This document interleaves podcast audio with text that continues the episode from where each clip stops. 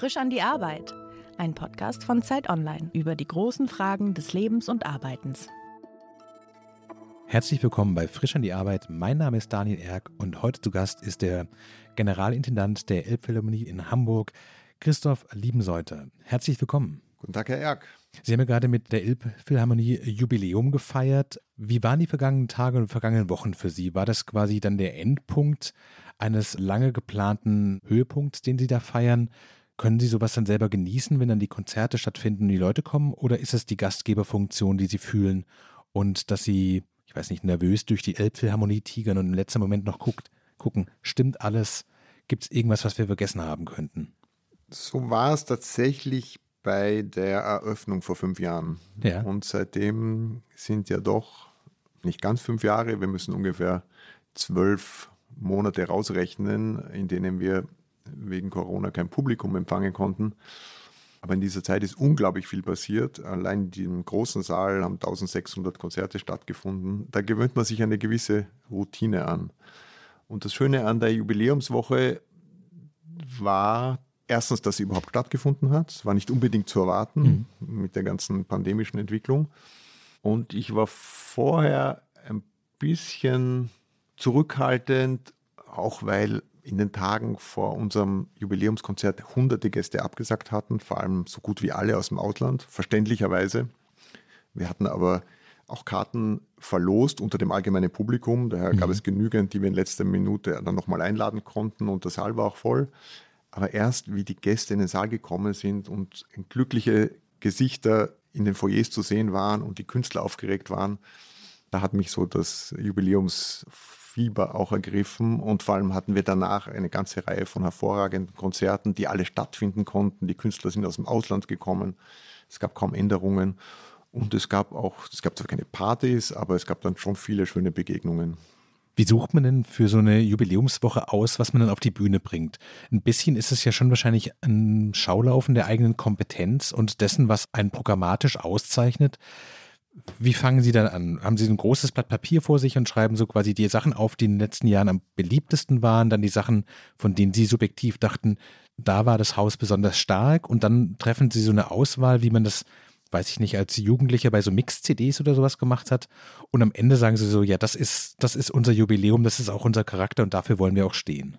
Ja, ganz so einfach ist es nicht, weil das Programm der Elbphilharmonie ja nicht auf einem weißen Blatt Papier entsteht, sondern das ist ein komplexes Gefüge aus eigenen Veranstaltungen, dann Veranstaltungen unserer Hamburger Partner, das sind in erster Linie die Hamburger Orchester, die Vorbuchungsrechte haben, die ihre eigenen mhm. Programme machen. Da gibt es hier Privatveranstalter. Und ich habe da auch quasi zwei Hüte auf. Ich bin einerseits Betreiber der Elbphilharmonie, immer gemeinsam mit meinem Team und meinem Co-Geschäftsführer. Und auf der anderen Seite einer der Veranstalter in der Elbphilharmonie. Und daher ist jedes Programm immer so ein Puzzle. Zum Beispiel war klar, am Jahrestag der Eröffnung wird selbstverständlich wieder das NDR Elbphilharmonieorchester mhm. spielen. Und mit dem und seinem Chefdirigenten ist ein Einvernehmen herzustellen, was das für ein Programm sein kann ein anderes Projekt, das mir sehr wichtig war, zur Eröffnung hatte das andere große Orchester in Hamburg, das Philharmonische Staatsorchester unter seinem Chef Kent Nagano, mhm. ein exorbitantes Riesenoratorium bestellt bei dem wunderbaren Komponisten Jörg Wittmann. Das war damals so ein bisschen mit heißer Nadel gestrickt und nur einmal aufgeführt und dann war eine große Überraschung und das war dann ein großer Wunsch. Der fünfte Geburtstag wäre doch eine Gelegenheit, das wieder aufzuführen. Das war dann ausgerechnet das einzige Projekt, das äh, aus Corona-Gründen dann doch verschoben werden müsste auf nächstes Jahr. Aber so setzt sich das zusammen. Dann lädt man, schaut man, welches Orchester kann überhaupt kommen, welcher unserer liebsten Partner und tollen Dirigenten, wie zum Beispiel Sir Simon Rattle, der sehr viel hier macht und den ich schon seit Jahrzehnten gut kenne, konnte tatsächlich mit London Symphony kommen. Da geht dann auch nicht jedes Programm, weil die machen dann auch eine kleine Tournee an andere Orte. Da muss man auch Kompromisse machen. Und dann haben wir so im kleinen Saal noch so ein bisschen kleine Snippets von unserer Programmvielfalt. Ein Jazzkonzert, alte Musik, hm. Elektronik, und andere Dinge geplant. Sie haben es gerade so in den Nebensätzen schon die anderen Funktionen, die um Sie rum passieren, erwähnt. Das wäre einerseits äh, die Komponistinnen und Komponisten, die die Stücke schreiben, die zur Aufführung kommen, dann die Orchesterchefs, also die Dirigentinnen und Dirigenten, die die Musikerinnen und Musiker dann zusammenhalten. Wie würden Sie denn Ihre eigene Funktion als Generalintendant kurz zusammenfassen? Ist es die künstlerische Leitung? Sind Sie so, sowas wie der DJ des Programms? Hm. Ja, das eine ist also der General, der, der, der finde ich auch ein bisschen zu pompous. Ähm, ja. Das klingt so ein bisschen nach äh, sehr althergebrachten Zeiten. Das kommt nur daher, dass ich sowohl für die Elbphilharmonie wie auch für die Leishalle zuständig bin, also für mehrere Institutionen. Ich lasse es sehr gerne weg. Ansonsten ist Intendant eben der Direktor einer Kulturinstitution. Das heißt, äh, einerseits einfach Geschäftsführer, und innerhalb der Geschäftsführung, die wir zu zweit machen, mit meinem Kollegen Jochen Magedant, sind wir einerseits für alles beide gleichermaßen verantwortlich. Ich bin der Sprecher der Geschäftsführung nach außen hin und mir obliegen speziell das künstlerische Programm, die Kommunikation, das Marketing und auch das Sponsoring sind die Dinge, für die ich sozusagen direkt zuständig bin und für alle anderen Dinge indirekt. Aber es ist wie ja, der CEO einer Firma und äh, so ist auch mein Alltag geprägt von allem Möglichen. Und das entspricht mir auch. Der Kern ist natürlich die Musik und das Programm, aber ich interessiere mich eben genauso, wie die Website aussieht, wie wir mit den Kunden kommunizieren, was dieses Vorderhauspersonal anhat oder warum man so lange Staus bei den Liften hat. So wie Sie das gerade beschrieben haben, umfasst Ihr Beruf ja sehr unterschiedliche Aspekte. Also einmal sozusagen die musikalische Kompetenz, auch Leitlinienkompetenz ausüben zu können, zu wissen, was möchte ich hier zur Aufführung bringen, was ist gerade so ein bisschen auch der Zeitgeist, wonach sehnt sich das Publikum wahrscheinlich auch. Gleichzeitig aber auch die Inszenierung, sowohl was Sie gerade sagten im Internet, als auch an den Abenden als Gastgeber sozusagen. Wie lernt man das denn? Also wie kriegt man diese verschiedenen Bestandteile denn zusammen? Also ich bin ja nicht unbedingt das beste Beispiel karrieretechnisch, weil ich habe das alles on the job gelernt. Meine Vorbildung war sehr bescheiden, abgesehen davon, dass ich immer ein riesiger Musikfan war, von Kindesbeinen an, und zwar sowohl in der Klassik wie auch im Pop, Jazz und anderen Dingen.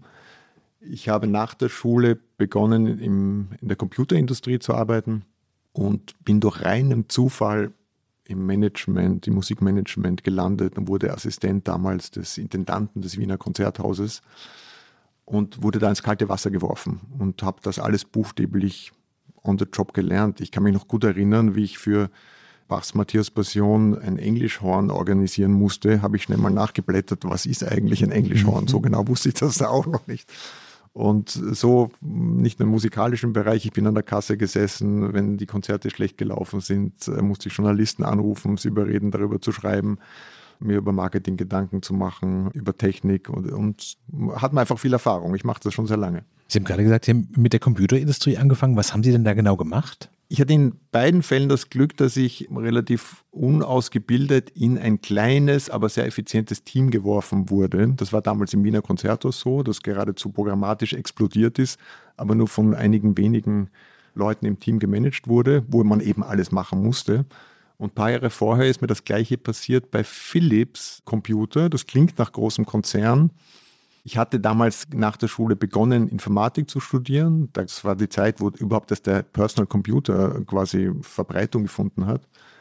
Und ich wurde über private Kontakte zu Philips engagiert und das war eine sehr kleine Einheit in Wien, die einen eigenen PC entwickelt hat, quasi in konzerninterner Konkurrenz. Und auch da habe ich das on the job gelernt, war quasi im Produktfinishing. Ich musste ein bisschen was von Software verstehen, ich musste das User Experience verstehen, schauen, ob die, das Handbuch mit der Software übereinstimmt und die Übersetzungen stimmen, wie man den Drucker anschließt. Alle diese Dinge, wie man nationale Versionen macht, wenn man jetzt Computer nach Saudi-Arabien verkauft. Mhm. Es fällt mir jetzt erst auf, dass ich eigentlich in beiden diesen Karrierebereichen, obwohl der Computer schon so lange her ist, immer den Platz des Benutzers oder Besuchers eingenommen habe. Mhm. Und das, das ist vielleicht so ein bisschen das Geheimnis. Das versuche ich bis heute zu bewahren, dass ich immer wieder all dieses Insider-Know-how, all diese Scheuklappen, die man ja hat, wenn man lange in einem Betrieb ist, beiseite legen kann und mich quasi unvoreingenommen vors Haus stelle und mich frage, aha, was, was kann da drinnen sein? Wie komme ich da mit einem vagen Interesse an Musik in ein Konzert hinein? Sie sagten gerade, Sie waren dann Assistenz am Wiener Konzerthaus, richtig? Mhm. Wie war denn der erste Tag dort? Sie waren wahrscheinlich noch relativ jung, hatten bis vor kurzem in der Computerbranche gearbeitet, hatten sich mit Druckern und CD-Laufwerken und ähnlichem wahrscheinlich mit CD-Laufwerken noch gar nicht, ne? war noch weiter vor. Nee, es gab so ganz toll. Ich meine erste Festplatte hatte, glaube ich, 5 Megabyte oder ja. so. Es gab keinen Computer im Konzerthaus. Ich habe das erste Faxgerät fürs Konzerthaus besorgt ja. damals. Ich saß noch am Telex, habe sozusagen mit, mit Goskonzert Moskau Telex-Nachrichten so mit Tickerband ausgetauscht und habe eine längere Zeit meinen privaten, damals sehr teuren Toshiba-Laptop verwendet, weil mein Chef auch gar keinen Sinn hatte, wozu man diese Computer jetzt brauchen kann. Und ich glaube, nach einem Jahr hatte ich dann so weit, dass wir die ersten Computer anschaffen durften. Das war 1988. Aber wie war denn die erste Zeit dort? Also Sie hatten erzählt, Sie hatten sich für die Musik schon immer interessiert, hatten also eine gewisse Neigung dazu, hatten Erfahrungen mit einem ähnlich komplexen Bereich, wo Sie auch die Nutzerperspektive sozusagen im Blick hatten. Und dann sind Sie in dieser Welt der Musik plötzlich drin. Was lernt man da als allererstes? Dass Musiker auch nur Menschen sind und dass ein Konzert ein komplexes Ereignis ist, wo viel zu organisieren ist. Äh, ich habe in den ersten Tagen das Programm des ersten Festivals Wien Modern auf den Tisch bekommen. Das hatte mein damaliger Chef Alexander Pereira gemeinsam mit Claudio Abado, der damals Generalmusikdirektor in Wien war. Die haben das geboren. Und er hatte im Prinzip im Groben und Ganzen ein Programm vereinbart mit den größten lebenden Komponisten damals, George Ligeti, Luigi Nono, Karl-Heinz Stockhausen, Pierre Boulez. Jedes Jahr wurden ein paar von diesen Komponisten eingeladen, mehrere Konzerte zu gestalten und auch selber daran teilzunehmen. Und dieses Programm war auf dem Papier ganz schön, aber in der Praxis hat sich dann herausgestellt, hoppla, das passt ja gar nicht. Mit dieser Besetzung kann man dieses Stück nicht spielen. Hier braucht es wahnsinnig viel Elektronik, dort braucht es so und so viel Zusatzinstrumente. Für das Projekt sind eigentlich keine Proben möglich in dem Saal, die braucht man aber. Und so habe ich mich sozusagen Stück für Stück da durchgearbeitet, um zu verstehen, was gehört alles dazu, damit ein Konzert überhaupt stattfinden kann. Mhm. Allein Notenmaterial besorgen, Copyrights klären.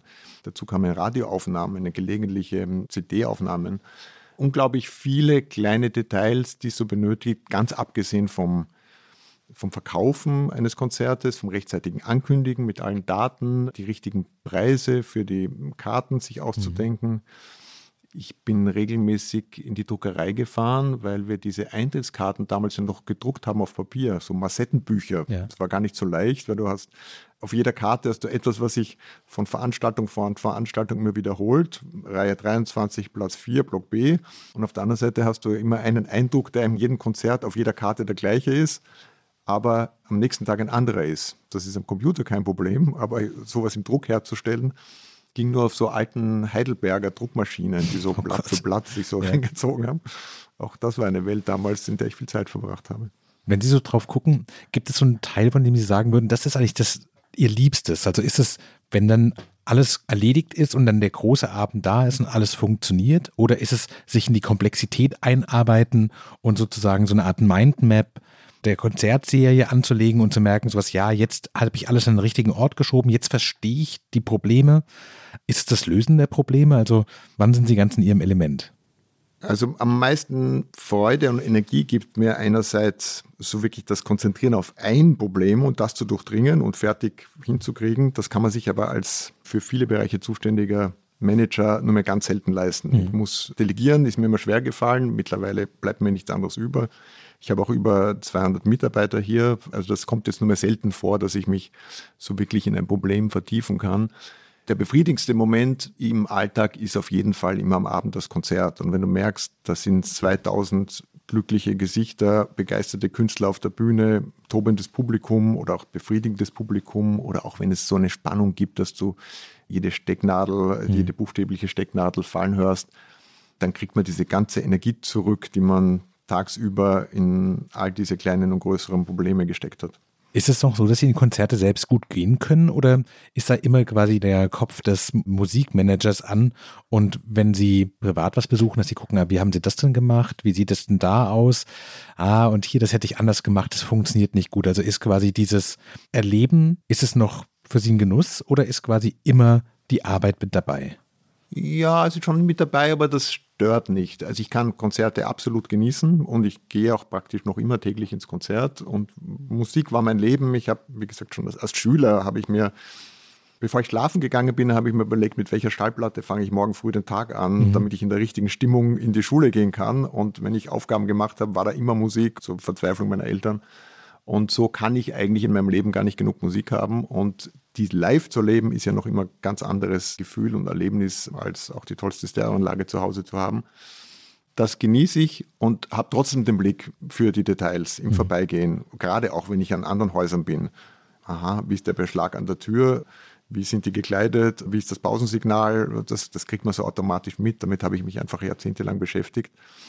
Was in der Elbphilharmonie sehr angenehm ist, ich habe so viele gute Mitarbeiter, dass ich nicht mehr nervös sein muss. Ich weiß fast in jedem Moment, da sind genügend Leute backstage, die kümmern sich um die Themen mhm. und kommen wirklich nur zu mir, wenn sie am Verzweifeln sind und wenn es dann am Schluss eine Entscheidung braucht, die, die dann halt nur die oberste Stelle treffen kann. Das kommt aber dann gar nicht so oft vor. Machen Sie das mit diesem, den Tag durch Musik zu gestalten und sich dadurch auch selber vielleicht ein bisschen in die richtige Stimmung für schwierige oder anstrengende Tage reinzubringen? Machen Sie das noch? Gibt es so eine, die Musik, von der Sie sagen, wenn ich weiß, der Tag wird schwer, dann lege ich morgens diese Schallplatte auf? Also die Schallplatte am Morgen, das gibt es schon länger nicht mehr. Aber ich höre viel Musik, selbst hier im Büro. Und ich kann jetzt nicht sagen, zu der Aufgabe gehört diese Art von Musik. Das ist völlig stimmungsabhängig. Das das kann Barockmusik sein, das kann Hip-Hop sein, das mhm. kann, was, ich bekomme relativ viel Energie von, von lauten, aggressiven Musiken manchmal. Also, das äh, ist wahrscheinlich recht ungewöhnlich. Sie werden sich äh, kaum glauben, was für Art von Musik Sie manchmal aus dem Intendantenbüro der Elbphilharmonie hören können. Von Rage Against the Machine bis Punkrock so. Genau. Wie planen Sie denn so ein Programm? Also ich stelle mir das vor, dass man schon auch neben dem Wissen, was es quasi gibt, welche Dirigenten gerade was aufführen können, welche Stücke gerade im Entstehen sind, vielleicht auch was für ein Zeitgeist herrscht, wenn Sie in die Planung reingehen für die nächsten Jahre. Nach welchen Kriterien entscheiden Sie, was auf die Bühne kommt und worauf man dann doch verzichten muss, obwohl Sie es vielleicht persönlich mögen? Die Elbphilharmonie hat ja, und auch die Leishalle, die klassische Musik im weitesten Sinn als ihre primäre Bestimmung. Wir haben aber auch ca. 20 Prozent, 25 Prozent verstärktes Jazz, Pop, mhm. Rock, Weltmusik und andere Dinge, die mir genauso lieb und wert sind. Und die Klassik zeichnet sich jetzt nun mal dadurch aus, dass die Musik vor 300 Jahren komponiert sein kann oder dass ganz viele der großen Meisterwerke 100, 150, 200 Jahre her sind. Das ist auch das, was man von uns erwartet. Die wollen natürlich bestmöglich zur Aufführung bringen, einerseits mit den lokalen Orchestern, andererseits auch tolle Gäste. Gleichzeitig aber finde ich sehr wichtig, dem Publikum eine Chance zu geben, zu verstehen, dass es eben zeitlose Musik ist, die noch immer wirklich Bereicherung des Lebens sein kann. Mhm.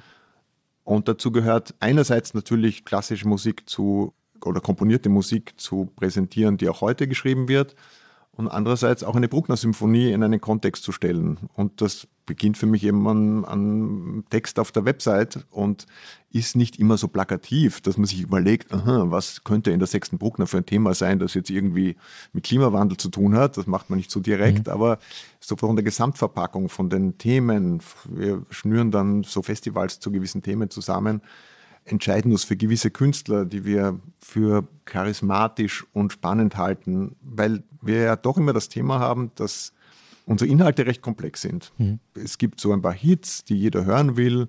Wenn man die neunte Beethoven spielt, das mhm. ist so bekannt, dass du immer einen vollen Saal haben wirst, ganz egal wo auf der Welt und wann die Karten verkaufst. Das ist aber nicht das Spannende. Das Spannende sind ganz viele tolle Meisterwerke von unbekannteren Komponisten oder selbst unbekannte Werke von bekannten Komponisten, die ich irgendwann in meinem Leben kennengelernt habe oder von denen ich gehört habe. Dank YouTube kann man sich auch viel schneller jetzt eine Meinung mhm. bilden und mal fast überall ein bisschen reinhören, eine Idee bekommen, wie manche Künstler wirken. Und so puzzelt sich das zusammen aus dem, was sowieso schon geplant wird von anderen Leuten, zum Beispiel von den lokalen Orchestern, dem, was einem Künstler vorschlagen, die gerade schon mal zu Gast sind und die man wieder einlädt, einer langen Liste von Dingen, die ich persönlich ganz besonders mag oder von dem ich tolle Aufführungen oder vielleicht auch mal nicht so tolle Aufführungen erlebt habe in der Vergangenheit und mir sage, ja, aber das würde sich doch auszahlen, das nochmal zu probieren und das mal unter besseren Bedingungen nochmal auf die Bühne zu bringen. Und das Schöne an der Elbphilharmonie ist, ich kann hier wirklich jedem Interesse nachgeben. Es gibt so gut wie nichts, was nicht doch irgendwie auch verkaufbar ist hier. Und deswegen muss ich sehr wenig Kompromisse machen, was die eigenen Vorlieben äh, und den eigenen Geschmack betrifft. Am Ende bin ich, glaube ich, immer noch unser größter Fan hier. Ich programmiere für mich, also ich sage immer ich, das ist ein Team. Ich habe auch ein paar wunderbare Mitarbeiterinnen, mit denen ich zusammen dieses Programm mache. Wir mhm. tauschen es natürlich sehr aus und ich bin sehr neugierig auf deren Ideen und deren Tipps und deren Vorlieben. Aber wir machen das eigentlich für uns in erster Linie. Mhm. Und sind, wenn wir total davon überzeugt sind, dann ähm, haben wir die Chance, dass wir damit auch viele andere Menschen begeistern. Also Sie haben nicht diesen Moment, wo Sie quasi im Gebäude stehen und Sie haben sich was ausgedacht und denken so, das ist fantastisch gut und denken so, warum kommt denn jetzt keiner? Warum versteht ihr das nicht? Warum wollt ihr denn nur die Hits hören? Also es gibt keine Verzweiflung am Publikum und sein vielleicht bei der klassischen Musik auch so ein bisschen, naja, festgefahrenen Vorstellungen, was aufgeführt wird und wie es aufgeführt wird. Das kenne ich sehr gut aus meinen vielen Jahren als Intendant auch des Wiener Konzerthauses und später der Leishalle, wo ich ja unfreiwilligerweise zehn Jahre lang Intendant der Leishalle war, mhm. weil die Elbphilharmonie noch nicht eröffnet war. Da hatte ich genau dieses Gefühl.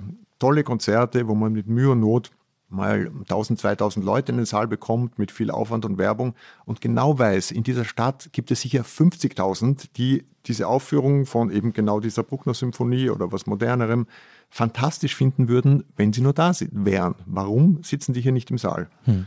Und auch wenn ich Freunde eingeladen habe, die waren total geflasht, was, was das für ein Erlebnis ist, ein großes Orchester zu erleben, hat aber nicht dazu geführt, dass sie dann das nächste Mal von alleine gekommen werden. Und genau an diesen Themen, da habe ich lang drüber nachgedacht und auch schon im Wiener Konzerthaus haben wir uns dann auf die vielen Kleinigkeiten fokussiert, die einen potenziellen Interessenten möglicherweise von einem Konzertbesuch abhalten könnten. Weil ich glaube, unser Kernpublikum sind nicht die Menschen, die genetisch dazu bestimmt sind, klassische Musik zu mögen, sondern das sind einfach Musikliebhaber, Leute, für die Musik wichtig ist mhm. und die wahrscheinlich oder vielleicht nur ähm, Pop, Jazz, Hip-Hop und was immer hören, aber weil sie sich für gute Musik interessieren, offen sind, was Neues zu leben und genau denen zu helfen, einerseits im richtigen Look und Feel und den richtigen Preisen und der richtigen Sortierung so einen Guideline zu geben, was ihnen gefallen könnte, sie so ein bisschen zum Konzertbesuch zu verlocken. Das habe ich jahrelang versucht. Und in der Elbphilharmonie ist das quasi ein Selbstläufer, weil das Gebäude halt so spannend und so charismatisch ist, dass die ganze Welt prinzipiell interessiert ist, was hier läuft. Hm. Wenn Sie sich zurückerinnern an den Moment, als Sie sich für Hamburg entschieden haben und heute darauf blicken, welche Hoffnungen Sie vielleicht damit verbunden haben, hat sich das auch nach den schwierigen Jahren jetzt so erfüllt? Ich würde sagen, es hat sich mehr als erfüllt. Es war natürlich auch mein Mindset vor 20 Jahren ein anderes. Es sind noch nicht ganz 20 Jahre. Ich habe das erste Mal von der Elbphilharmonie, doch fast, ich habe das erste Mal von der Elbphilharmonie, glaube ich, 2004 gehört. Da kamen die Erfinder des Projektes, mhm. Alexander Gerard und Jana Marco, nach Wien ins Konzerthaus und haben mir diese Idee vorgestellt, dass da dieser komische Klotz im Hafen steht in Hamburg und dass sie aus dem gerne Konzerthaus machen würden. Da gab es noch nicht einmal die Zeichnung von dem Glasaufsatz, sondern da wollten sie so Dinge wissen wie, wie viele Plätze hat ein optimaler Kammermusiksaal? Braucht man denn überhaupt? Wie viele mhm. Klaviere muss man vorhalten und so? Und von dem Moment an kam alle paar Monate jemand aus Hamburg und hat sich das Wiener Konzerthaus angeguckt.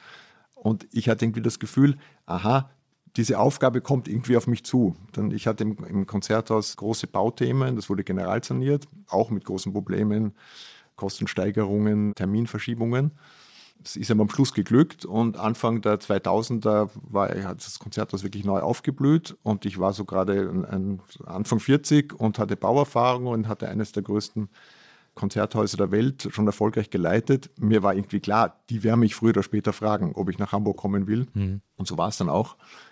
Und ich hatte so eine ganz vage Vorstellung, dass da viel Potenzial liegt. Sehr sympathische Stadt, sehr einladend, gleichzeitig unnahbar und einladend, muss ich sagen, für mich. Aber ich hatte dieses Unnahbare dann persönlich nie so erlebt. Was es aber dann wirklich bedeutet, 2020 ein Konzerthaus hier aufzumachen oder zu betreiben, in welchem Kontext das international passiert, was Kultur für eine Rolle spielt, in welchem Zustand unsere Gesellschaft ist, das konnte man sich vor 15, 20 Jahren natürlich nicht denken. Ist es denn so, dass Sie sagen würden, das ist jetzt nicht nur Ihr Beruf, sondern wenn Sie auf Ihren Werdegang mit der Leidenschaft für die Musik, quasi das Projektmanagement aus der Computerindustrie, die Erfahrung in Wien, das Lernen des Bauens, Bauen bei laufendem Betrieb sozusagen, gucken, dass es nicht nur Beruf, sondern auch Berufung auf eine Art ist? Ja, unbedingt. Ich habe auch in meinem Leben keine wirkliche Unterscheidung zwischen Beruf und Freizeit. Das ist einfach das, was ich am allerliebsten mache. Daher mache ich es eigentlich Tag und Nacht. Natürlich nehme ich mir auch Zeit für meine Familie und mal einen Spaziergang. Aber ich habe keine wirklich großen anderen Hobbys, die viel Zeit oder Energie fressen, weil ich eigentlich Tag und Nacht darüber nachdenke, was hier passiert. Das ist nicht alles Freude. Da gibt es Dinge, die würde ich sehr wohl als Beruf nennen, die man halt dann mal machen muss. Und das neue Budget muss gemacht werden und dem Sponsor muss man ein Konzept machen und mhm. hier muss man einen Dankesbrief schreiben und all diese Dinge, die, da muss ich mich auch dazu zwingen gelegentlich aber eigentlich über die Elbphilharmonie und das Programm nachzudenken, ins Konzert zu gehen, die Künstler zu treffen, meine Mitarbeiter zu treffen, sich mit denen auszutauschen, ist die pure Freude. Also da gibt, es gibt keinen Tag, an dem ich sage, heute würde ich lieber nicht ins Büro gehen. Gibt es denn so ein Ritual, wie Sie das dann irgendwie auch hinter sich lassen? Also sagen Sie so, ich gehe immer um diese Zeit, gehe ich hier raus und dann versuche ich abzuschalten und nicht mehr über Budgets und Programm nachzudenken, sondern dann versuche ich Musik nur für mich zu hören. Gibt es irgendeine Art, wie Sie das auch hinter sich lassen können oder ist eine eigentlich immer Arbeit? Es ist fast immer Arbeit, aber es gibt schon den Moment, also gerade wenn große Probleme anstehen, wenn solch die Kacke am Dampfen ist, habe ich einen ganz guten Selbstschutzmechanismus. Da kann ich einfach zumachen und kann sagen, danke, Ende, ich gehe jetzt nach Haus, see you tomorrow. Und wenn das nur die eine Stunde ist, bevor man schlafen geht oder so, mhm. Das, äh, es ist relativ selten, dass mich berufliche Probleme in der Nacht wach halten. Sie haben vorhin gesagt, dass Sie fast jeden Tag im Konzert sind. Wie lange sind Sie denn dann täglich in der Elbphilharmonie selbst drin? Ich komme so um halb zehn, zehn in der Früh und die Konzerte sind meistens nach zehn zu Ende, also halb elf. Das heißt, das sind ähm, ja 13 Stunden, meistens mit sehr kurzen Mittagspausen, wenn ich nicht einen Mittagstermin habe. Und dazu kommt, dass die Künstler nach dem Konzert ja sehr glücklich und sehr aufgeregt sind mhm. und oft gar nicht daran denken, gleich ins Bett zu gehen. Deswegen gibt es oft nach dem Konzert noch Essen oder Treffen mit den Künstlern, die sich dann ganz schön anhängen können. Da bin ich nicht vor eins im Bett und ähm, muss schauen, dass ich genügend Schlaf bekomme, was ich auch durchaus untertags kann. Also ich bin der Meister des Powernaps, mache oft am Nachmittag mal für zehn Minuten die Tür zu lehne mich zurück und ähm, geniere mich auch nicht, im Konzert mal zehn Minuten wegzunicken und dann wieder voll da zu sein. Hm. Würden Sie sagen, bei diesem ganzen Vermischen von Leidenschaft und Arbeit, von diesem Beruf, der die Tage doch sehr in Anspruch nimmt, schaffen Sie es, sich selbst ein guter Chef zu sein? Für mich selber bin ich kein toller Chef wahrscheinlich. Also ich weiß überhaupt nicht, ob ich ein guter Chef bin. Können Sie sich selbst gut loben? Hm, mittlerweile ja. Ich weiß einfach, nach vielen Jahren, was gut ist und was nicht. Das sind nicht unbedingt immer die Dinge, für die man von außen gelobt wird. Hm. Man kriegt das größte Lob für Selbstverständlichkeiten, die jeder andere auch könnte. Und die Dinge, die wirklich knifflig sind und die wirklich schwierig sind und auf die ich wirklich sehr stolz bin, sind oft gar nicht so sichtbar. Aber das reicht mir auch. Ich kriege so viel Anerkennung von allen Seiten, dass ich da gar nicht sonderlich drauf heiß bin. Ich bin auch eher so ein introvertierter Mensch, stark kurzsichtig. Das ist auch etwas, was, was einem ja auch irgendwie vorgibt, wie man durch die Welt geht. Ähm, ich kümmere mich lieber um die Leute, die direkt vor mir sitzen, um die Arbeit, die direkt vor mir liegt, als um alles gleichzeitig. Was sind so die schweren Dinge, die Sie lösen müssen, die aber keiner sieht? Zum Beispiel, ja, da fällt mir zum Beispiel unsere Website ein, die natürlich von einer externen Agentur gemacht wird. Sogar mehrere Firmen sind daran beteiligt. Wir haben in-house viele Mitarbeiter im Marketing. Mhm.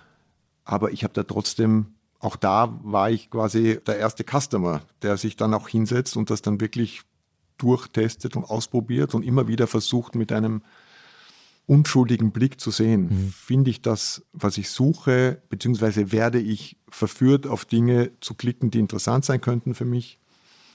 Das kennen Sie ja wahrscheinlich auch in den Medien. Man hat so ein tolles Angebot in einer Zeitung, in einem Magazin. Und auch da ist ja, du hast die Headlines, die die Leute locken. Und dann willst du aber, dass sie das andere auch lesen oder das andere auch hören. Und äh, spielt viel Institution eine Rolle, viel Erfahrung. Und das bekommen die Leute ja Gott sei Dank dann oft gar nicht so direkt mit. Wie ist denn, wenn Sie in Urlaub fahren? Können Sie dann die Arbeit komplett hinter sich lassen oder ist da eigentlich immer so ein Kribbeln da zu sagen, sowas so, wir fallen nach drei Tagen schon Dinge ein, die wir ins Programm für die nächsten Jahre reinschreiben müssten. Dann fällt einem was ein, weil der Kopf vielleicht in einem anderen Modus ist, was man sich dringend noch notieren würde. Jemand muss angerufen werden. Oder sind Sie der Typ, der sagt, wenn ich raus bin, bin ich raus. Ihr hört jetzt zweieinhalb Wochen überhaupt nichts von mir und ich will auch nichts von euch hören. Das kann ich mir mittlerweile leisten und das schaffe ich auch. Trotzdem das ist auch eine Diskussion, die ich mit meiner Frau viele Jahre hatte. Trotzdem fällt es mir leichter, jeden Tag mal oder alle zwei Tage den Computer für ein, zwei Stunden aufzuklappen und das Wichtigste zu gucken und abzuarbeiten und Feedback zu geben, mhm. als so zu tun, als wäre ich nicht in dieser Welt, dann zurückzukommen und dann quasi in den ersten zwei Tagen im vollen Stress alles das nachzuarbeiten, was sich im Urlaub aufgestaut hat. Insofern ist es für mich angenehmer, zwischendurch immer mal zu gucken. Ich schreibe mir tatsächlich auch laufend Dinge auf, tippe da kurz in mein iPhone kurze Ideenschnipsel, mhm. Weil die Ideen tatsächlich eher selten kommen, wenn man mit gezücktem Bleistift vor einem weißen Blatt Papier steht, sondern das fliegt einem so dazwischen zu. Tipps, Schnipsel, Ideen, von Musikwerken, man hört von jungen, neuen, interessanten Künstlern, das höre ich die ganze Zeit, aber wenn es von den aus berufenem Munde ist, auf den ich viel halte, dann, dann spitzt man schon mal die Ohren. Wenn sich das dann verstärkt von anderen Seiten, dann gehe ich dem selber mal nach. Und manchmal hat man buchstäblich auch die eine sehr gute Idee, ja, so plötzlich zwischendurch oder tatsächlich im Schlaf löst sich eine Programmierfrage, die einen wochenlang umgetrieben hat. Gibt es manchmal Momente, wo Sie denken, das ist ein fantastisch schöner Job, aber eigentlich wäre es auch toll, einfach, weiß ich nicht, irgendwo angestellt zu sein. Der Arbeitstag beginnt zwar um neun, aber er hört auch um 17 Uhr auf. Das lässt dann irgendwie in Ruhe und die Musik wäre was, was Sie nur für sich selbst haben, was wirklich privat ist und was nicht irgendwie beruflich auch noch genutzt und inszeniert und weitergebracht werden muss. Nein, im Gegenteil. Ich halte mich für total privilegiert und sehr glücklich, dass ich quasi mein, mein größtes Hobby, meine große Liebe, die Musik, dass ich erstens damit Geld verdienen kann und dass ich sie zweitens zu anderen Leuten bringen kann. Und das ist eine große Freude, gerade komplexere Projekte oder Dinge, die nicht so bekannt sind. Mhm. Wenn dann 2000 Leute einem unbekannten Künstler zujubeln, ähm, weil wir es geschafft haben, trotzdem den Saal zu fühlen und er hat sich dann wirklich als sehr gut herausgestellt. Das ist eine große Freude. Und ich habe mich immer sehr verantwortlich gefühlt, selbst in meinen Anfängen damals bei Philips Computers, wo ich im Prinzip nur ein kleines Rädchen war oder auch vom ersten Tag im Konzerthaus. Ich war nie in meinem Leben ein Angestellter, der, also ich bin bis heute Angestellter, auch, mhm. als, äh, auch als Intendant, aber ich war nie einer, der um fünf den Griffel fallen lässt und sagt, der Rest geht mich nichts an. Ich habe mich eher überverantwortlich gefühlt für Dinge, für die ich dann gar nicht so verantwortlich war als andersrum. Wie ist es denn, wenn Sie sich entscheiden müssten zwischen die Atmosphäre beim Konzert stimmt und der Jubel ist groß und das Ganze hat sich finanziell jetzt auch rentiert und das war buchhalterisch eine gute Entscheidung. Ist es immer der Applaus und die Schönheit der Musik, die vorgeht? Ja, unbedingt. Also es ist die Frage, mit welchen Ressourcen du arbeitest. Wenn du ein privater Veranstalter bist, diesen Bereich kenne ich auch aus familiärem Background, dann ist es natürlich sehr schön, wenn ein geplantes Projekt sich auch wirtschaftlich rentiert. Das ist schon sehr wichtig. Bei uns heißt das nicht unbedingt, dass jedes Projekt sich rentieren muss, aber dass wir einen Businessplan haben, der sich möglichst erfüllen soll. Das heißt, wir machen Dinge, die sehr defizitär sind, haben aber dafür von vornherein Zusagen der öffentlichen Hand, viele Sponsoren, viele Förderer, viele Unterstützer, Stifter und wir verkaufen sehr viel Karten. Das heißt, ich habe die finanziellen Mittel, um tolle Kunst zu produzieren und muss jetzt nicht unbedingt beim einzelnen Projekt genau darauf achten, ob sich das jetzt richtig rechnet oder nicht. Und das ist eine große Freiheit und gibt einem eben die große Chance, dass man auch wirklich ins Risiko gehen kann. Ist es tatsächlich noch so bei der klassischen Musik, dass die immer fünf gleichen Stücke eigentlich alles andere querfinanzieren? Stimmt dieses Klischee? Na, es sind nicht fünf, aber es stimmt schon, dass die häufig gespielten Werke so zwei, drei Dutzend sind wahrscheinlich, die man regelmäßig und immer wieder hört. Was Sie meinen, stimmt wahrscheinlich durchaus, wenn man zum Beispiel einen Verlag betrachtet. Mhm. Es ist tatsächlich so, dass große Verlage, die ganz tolles Repertoire haben, ganz viel defizitäre Positionen haben, aber dann lebt die Universaledition in Wien davon, dass die Drei-Groschen-Oper dort verlegt war und mhm. Mackie Messer über Jahrzehnte lang äh, viel Geld abwirft. Ja, oder bei Schott ist es die Carmina ja. Burana oder ähnliche Dinge. Ja. Das kommt natürlich selbstverständlich vor.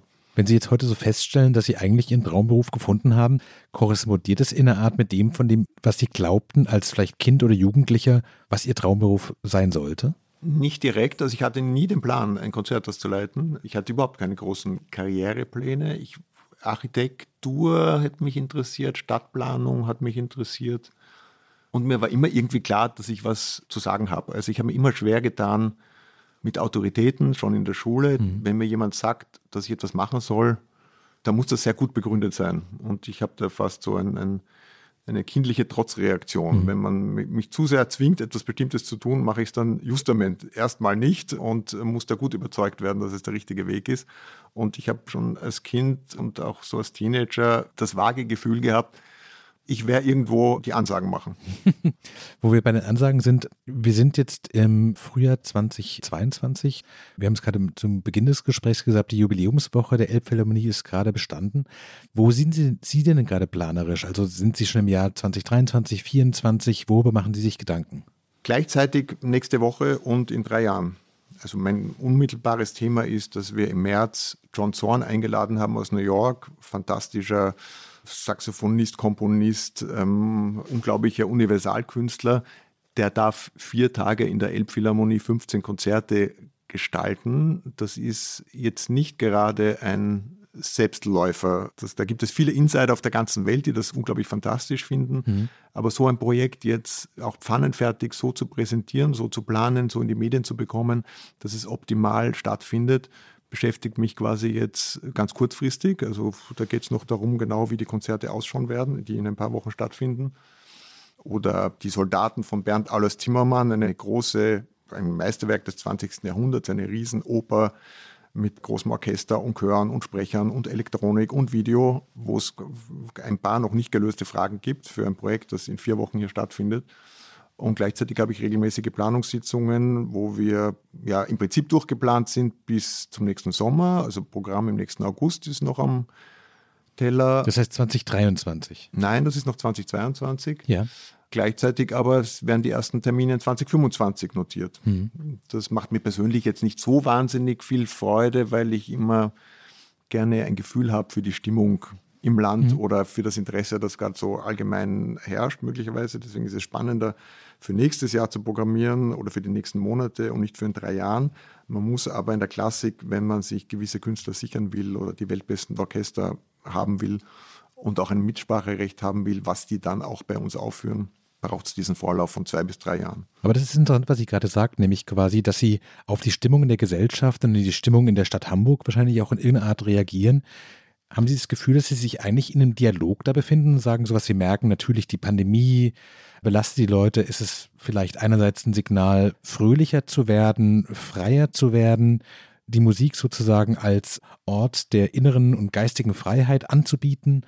Oder ist es eher so ein, wir merken, es gibt eine gewisse Düsterkeit in der Gesellschaft, jetzt suchen wir ein Stück, das vielleicht genau das aufgreift und diese Sorgen irgendwie musikalisch umsetzt. Wie ist das die Arbeit mit der Stimmung in der Gesellschaft konkret? Auch das kommt ein bisschen mehr aus dem Bauch heraus. Und das Tolle an der Musik ist, speziell an der Klassik, dass du ja so viele verschiedene Ebenen rausziehen kannst. Was man vom Konzerterlebnis wirklich mit nach Hause nimmt, ist für den einen reine Emotion, für den anderen irgendwie die beeindruckende Leistung, die fast schon sportliche Leistung der Künstler auf der Bühne, mhm. für den dritten, der sich mit der Komposition schon besser auseinandersetzen kann, die Raffinesse der Konstruktion oder der intellektuelle Überbau oder alles das gleichzeitig oder pure Unterhaltung. Und das alles kannst du aus einem Konzert mitnehmen.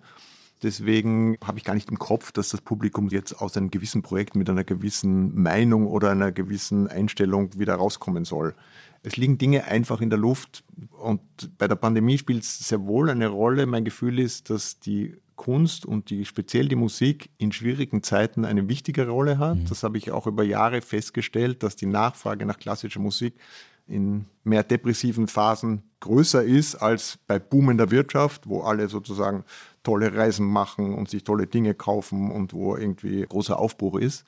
Musik hat was Tröstliches, Musik kann dich auf andere Gedanken bringen, kann was Meditatives sein, hat eben diesen ganzen spirituellen Background. Potenziell nicht für jedermann, aber es ist in gewisser Weise auch ein Ersatz für manche Leute, für das, was die Kirche früher geboten hat.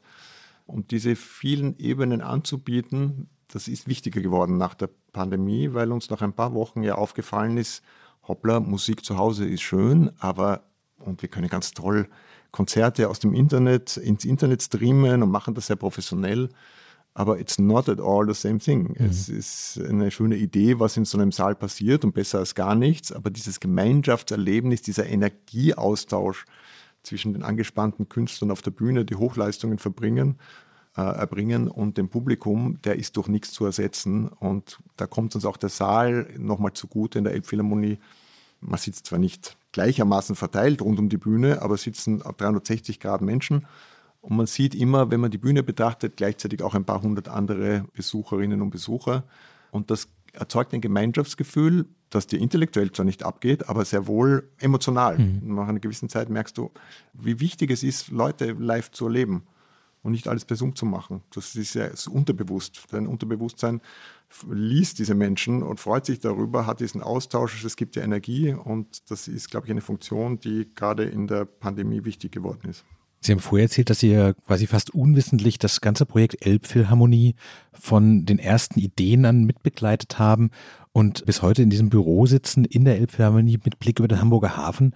Ich habe vor dem Gespräch überlegt, ist es denn so, dass Sie quasi manchmal denken könnten, wann kommt denn jemand an und bietet die große Symphonie der Hamburger Hafen an? Oder ist es was, wo Sie sagen, bitte nicht mehr, kommt jede Woche kommen zwei Nachwuchskomponisten, die diese Idee auch haben? Ich bin da zurückhaltend, weil es so wahnsinnig viel komponierte Musik bereits gibt. Natürlich beteiligen wir uns auch an Aufträgen und es äh, gibt Uraufführungen bei uns. Es ist aber befriedigender, Musik einzuladen, die sich schon mal wo bewährt hat, die vielleicht unter weniger optimalen Umständen uraufgeführt worden ist und der wir dann mit den richtigen Künstlern und der richtigen Probenzeit mhm. die Chance geben, nochmal so wirklich ein Publikum zu finden und zum Blühen zu kommen. Und insofern ähm, ist das jetzt etwas, was sich vielleicht durch Zufall, äh, wenn jetzt einer meiner Lieblingskomponisten kommt und sagt, du, ich will unbedingt eine Symphonie über den Hamburger Hafen schreiben, werde ich sehr interessiert sein, aber ich, ich suche das nicht. Ist es denn so, dass wenn man in diesem Büro sitzt, über den Hafen guckt und weiß, man sitzt in einem der attraktivsten Konzerthäuser der Welt wahrscheinlich, dass sie wissen, das ist eigentlich schon das Optimum. Viel, viel besser kann es in dieser Branche, in diesem Beruf überhaupt gar nicht werden? Ja, das weiß ich. So ist es auch. Ist es gut oder ist es manchmal auch das Gefühl, jetzt ist alles schon erreicht? Also es ist ein demütigendes und auch leicht melancholisches Gefühl, wenn du so wirklich on the top bist, weil du weißt, es geht von hier nur mehr wieder bergab. Nicht? Das Gefühl hatte ich so nach der Eröffnung, vor allem in den ersten ein, zwei Jahren. Äh, ab jetzt werden die Probleme wieder größer. Ja. Also das war der Zeitraum, wo uns wirklich die Karten aus den Händen gerissen wurden und um, wo also die allgemeine Begeisterung über die Elbphilharmonie schon geradezu hysterisch war. Gleichzeitig freue ich mich darüber, wenn sich so langsam normalisiert, weil es natürlich noch immer riesigen Verbesserungsbedarf gibt auf jeder Ebene. Das Programm kann noch besser sein, der Service kann besser werden, uns kann noch viele tolle Dinge einfallen. Es gibt unglaublich viele Musik, die kaum jemand kennt, die wir besser bringen könnten. Unsere Abläufe sind jetzt schon recht routiniert. Da bin ich sehr alert, dass die Dinge sich nicht zu so sehr einschleifen. Ich bin ja jemand, der nur aus der Praxis kommt. Also ich habe weder Wirtschaft studiert, noch Management, noch andere Dinge und habe dann immer so drei, vier Ideen irgendwo aufgeschnappt. Und was mich immer sehr beeindruckt hat, war der Lebenszyklus von Organisationen, der in vier Teilen eingeteilt ist. Ich weiß nicht von wem, aber es beginnt mit einer chaotischen Startphase dann kommt die pragmatische Phase, wo man pragmatische und schnelle Lösungen findet. Dann kommt die systematische Phase, wo man versucht, das alles in Systeme zu bekommen. Und dann kommt die bürokratische Phase.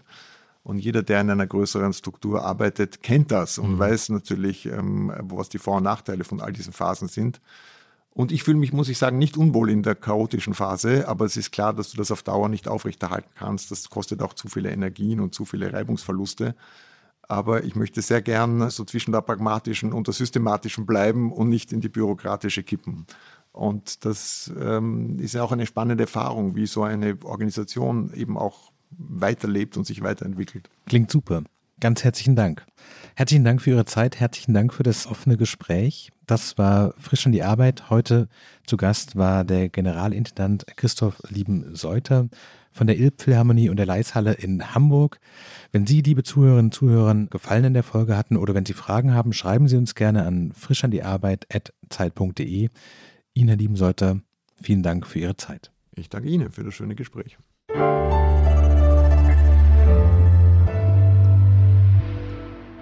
Frisch an die Arbeit, ein Podcast von Zeit Online. Konzipiert und moderiert von Leonie Seifert und Daniel Erck. Produziert von Maria Lorenz, poolartists.de.